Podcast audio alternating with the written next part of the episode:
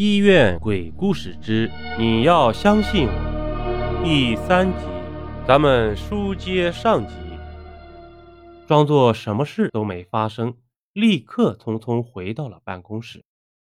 小玲听完已经大汗淋漓了，支吾着问张医生：“那、那、那你在杂物间看到了什么？”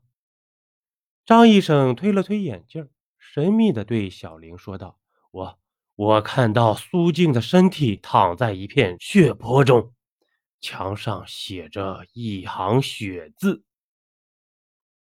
张医生顿了顿，黑夜里气氛显得更加诡异。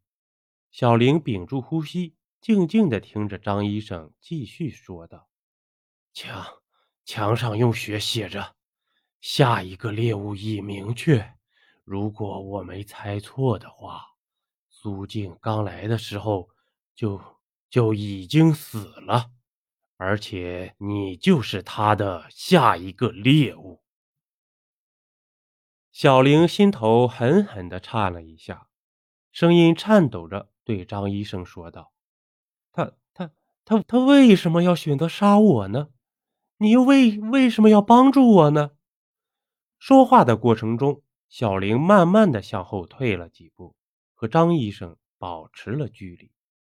张医生一脸无辜地看着小玲，说道：“苏静是不是带着你来找过我？”小玲点点头。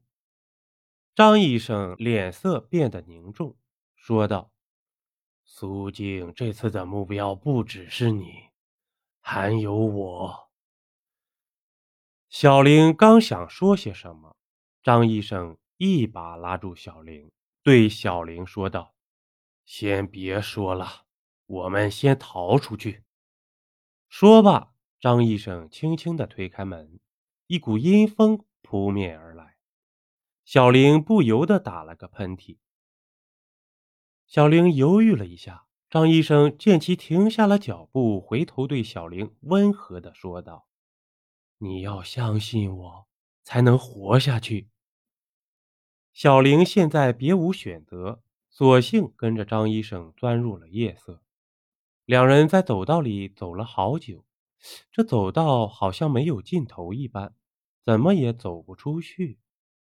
姐姐，哥哥，哥哥，呵呵。苏静阴森的笑声若隐若现，不时的从黑暗中传来。小玲此时已经满头大汗了。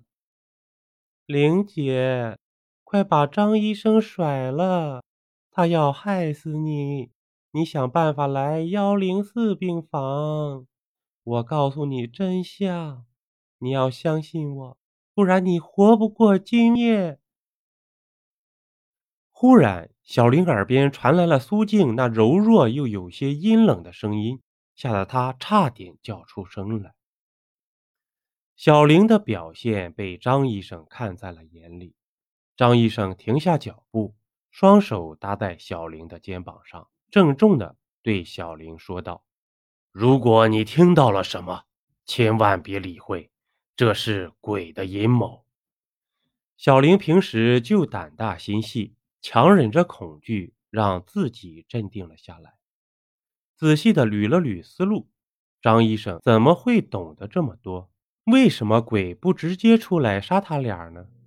并且苏静好像有点忌讳张医生，难道是张医生才是想要谋害小玲的人吗？